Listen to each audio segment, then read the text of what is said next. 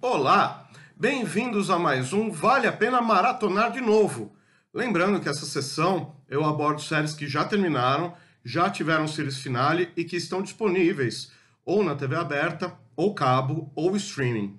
Aqui, nenhum incentivo à pirataria. No caso de hoje, O Homem do Castelo Alto está no acervo da Amazon Prime Video. Parece um tema abatido. O que teria acontecido com o mundo se as forças aliadas tivessem perdido a Segunda Guerra Mundial? O autor Philip K. Dick conta que se inspirou em Bring the Jubilee the Ward Moore, de 1953, uma história alternativa que retrata os Estados Unidos após os Estados Confederados da América vencerem a Guerra Civil Americana em 1860. Existe até um ramo científico que aborda situações hipotéticas a história contrafactual. Pois é, o vigia o ato lá da Lua fazendo história, né? Um dos primeiros a propor uma análise acurada sobre por que e como eixo é, vencer os aliados foi Philip K. Dick em 1962. Ele teorizou que, a partir de um ponto de divergência com o mundo real, onde o presidente Franklin Delano Roosevelt foi assassinado em 1933 por Giuseppe Zangara, foi sucedido pelo vice-presidente John Nance Garner e foi posteriormente substituído por John W. Bricker. Nenhum deles foi capaz de superar a Grande Depressão e ambos instalaram uma política isolacionista com o aproximar da guerra, causando uma insuficiência militar e impedindo-os de ajudar o Reino Unido e a União Soviética contra a Alemanha nazista. A União das Repúblicas Socialistas Soviéticas ruiu em 1941 e foi ocupada pelos nazistas, enquanto a maioria dos povos eslavos foram exterminados. Os eslavos sobreviventes da guerra foram confinados a reservas em regiões fechadas. Os japoneses, lá do outro lado, destruíram totalmente as tropas dos Estados Unidos no ataque a Pearl Harbor. Dada a expansão de suas capacidades militares, o Japão foi capaz de invadir e ocupar o Havaí, a Austrália, a Nova Zelândia e o sudoeste do Pacífico. No início dos anos 40, posteriormente, os Estados Unidos caíram no controle do eixo. Em 1948, as forças aliadas foram entregues ao controle do eixo. A costa leste dos Estados Unidos ficou sob controle alemão, enquanto a Califórnia, Washington, Oregon, Nevada e outras partes foram cedidas aos japoneses. A região dos Mountain States, o centro-oeste e grande parte do sudoeste permaneceram em tensão entre as potências do eixo pelo controle. O sul foi ressuscitado como um quase estado fantoche nazista, parecido com a França de Vichy. O Reich alemão e o Império japonês tornaram-se superpotências e entraram em Guerra Fria como resultado disso. O romance retrata a televisão como uma nova tecnologia na Alemanha. O Império Japonês é retratado como atrás do Terceiro Reich em desenvolvimento tecnológico. No entanto, o romance menciona que há grave escassez de oferta na Alemanha, devido a investimentos em exploração espacial e que a economia está à beira do colapso. Durante o livro, Martin Bormann, sucessor de Hitler, morre e os outros nazistas, como Joseph Goebbels e Reinhard Heydrich, lutam para se tornar o novo chanceler do Reich. Tudo isso é preâmbulo. A história mesmo é que, nesse cenário, um livro proibido pelos nazistas, escrito pelo Homem do Castelo Alto, toma conta da imaginação das pessoas por descrever um mundo em que a guerra não foi perdida pelos aliados e é necessário contextualizar que as vidas de várias pessoas se ligam através do I Ching, o oráculo chinês. Então há todo um processo espiritual aí. À medida que a tensão entre o Império do Japão e a Alemanha nazista cresce, há consequências drásticas nos Estados Unidos e nos opositores. E aí?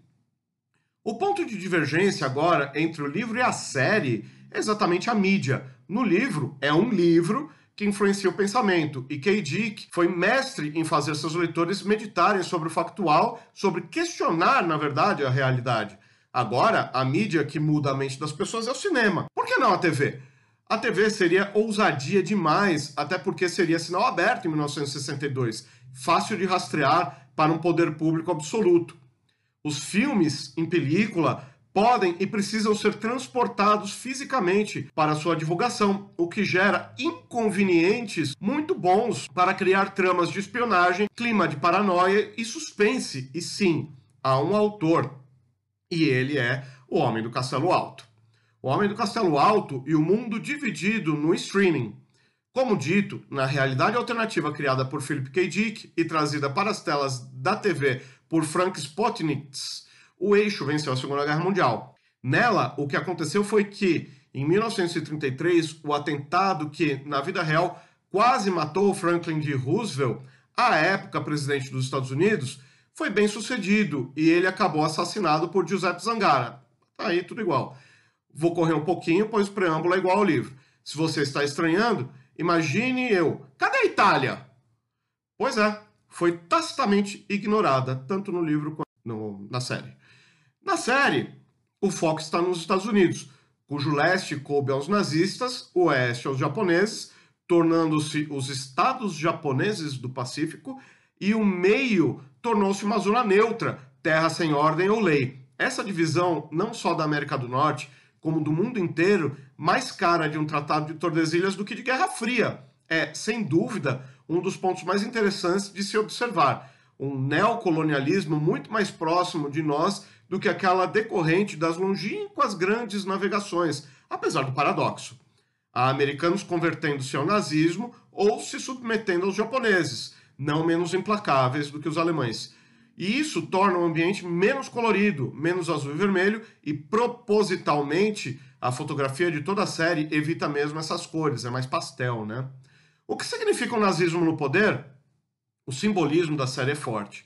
O braço direito estendido à frente do corpo, gesto que até hoje nos causa algeriza e até um frio na barriga, uma vez que remete a um dos piores episódios da história humana, é um gesto de polidez na série como a leve encurvada de corpo dos japoneses em sinal de reverência e respeito, mas nunca de submissão perante os alemães.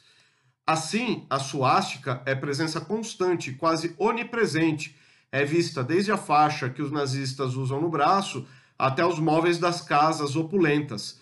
Fora isso, tem certa frequência a estrela de Davi, o símbolo judaico, além de outros ícones que representam a resistência ao sistema dominante. Há sempre uma resistência. E quem é que pode julgar?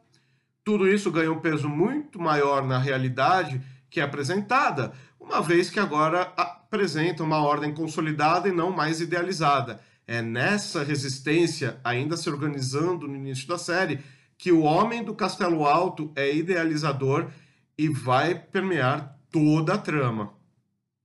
E essa trama se desenvolve para algo bem além do psicológico do tio Philip.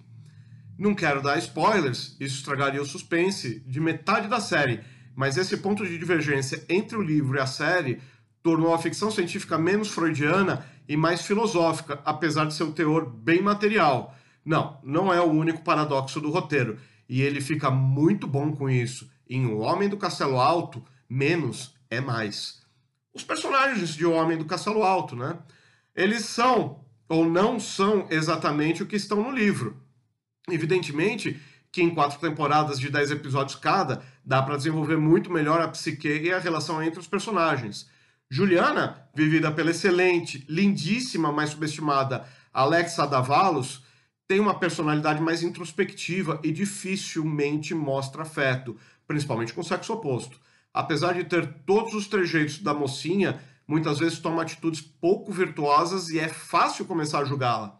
O que é difícil é saber o que ela está pensando ou intuir o que ela vai fazer em seguida, o que a torna extremamente interessante. O John é, não é um John Smith no livro, mas ele conduz muito bem a trama. Membro da alta sociedade do Reich alemão na América, John Smith, Rufus Sewell, dando um show de interpretação, começa como Obergruppenführer do governo dos Estados Unidos. Outrora, ele foi um soldado contra os alemães na guerra é difícil defender qualquer um que compactue com o nazismo, mas John desafia esse sentimento em vários momentos, principalmente no que tange sua família perfeita, Ellen, sua esposa e seus três filhos. Sem dúvida, o arco dele é o mais interessante de toda a história. Frank é o namorado de Juliana, feito pelo Rupert Evans. É o personagem mais chato da série mesmo, levando em consideração todo o sofrimento que ele passa, tudo. Frank é bidimensional. O cara que tenta sobreviver mas tem limites éticos. Às vezes ele transpõe esses limites, mas fica com dor na consciência. Tadinho, só que não. Coitado mesmo é o melhor amigo de Frank, O Ed, que é o DJ Qualls, um cara legal, mas que é colocado em fria atrás de fria. O Joe, o Luke Clintank, foi um ponto de interrogação durante todo o seu tempo de tela. Nazista ou não? Controverso, é, porém muitos o consideram sem sal, mas ele sem dúvida é bem menos chato do que Frank, o que não significa muita coisa, tá? Nobuzuki Tagomi, vivido por Kerry Hiroyuki Tagawa, é o líder do Ministério do Comércio do Japão americano e amigo pessoal do imperador. Isso não salva de muitas situações embaraçosas contra o Ministério de Defesa de seu próprio país, mas é através dos olhos dele que vemos o núcleo de liderança do lado japonês. Um homem bem complexo e, assim como no livro, vive jogando Xing. Ele é o vovô que pedimos a Kami-sama. O Homem do Castelo Alto também é cheio desses personagens interessantes que amamos odiar, como o inspetor-chefe Kido, de Joey La Fuente, e o comerciante dono de antiquário Robert Tilden, que é feito pelo Brennan Brown. O Homem do Castelo Alto, chegando aos finalmente. Assim, apesar de alguns momentos baixos, novelescos, que belíssima produção foi O Homem do Castelo Alto, de qualidade técnica inquestionável, cheio de silêncios significativos e sofrimentos reprimidos. Impecável, a trilha sonora deixa um som de rolo de filme antigo em movimento para sempre em nossa memória auditiva ficar. Em 2015, O Homem do Castelo Alto se tornou um dos maiores sucessos, se não o maior sucesso da Amazon Prime Video até então. A trama distópica da série encantou os espectadores atraídos por uma visão bastante crível do que o mundo teria se tornado se as potências do eixo tivessem vencido a Segunda Guerra Mundial e Alemanha e Japão ascendido como as duas grandes potências globais. Infelizmente, a obra não se tornou das mais conhecidas do grande público, apesar do imenso sucesso de crítica, chegou a ter taxa de aprovação de 95% no Rotten Tomatoes, notadamente em sua primeira temporada. São quatro no total. É cativante crível e totalmente hipnotizante aquele esquema do que poderia ter sido e graças a Deus não foi, apesar das pequenas barrigadas. E O Homem do Castelo Alto é muito bom, entrando para aquela longa lista de seriados que chegam arrebatando as mentes. A solução final de alguém, alguns personagens é bem questionável. Eu não questiono, achei ruim mesmo, tá? O final é aberto, por isso não se decepcione entendi como uma licença poética, uma homenagem às pessoas perdidas no Holocausto.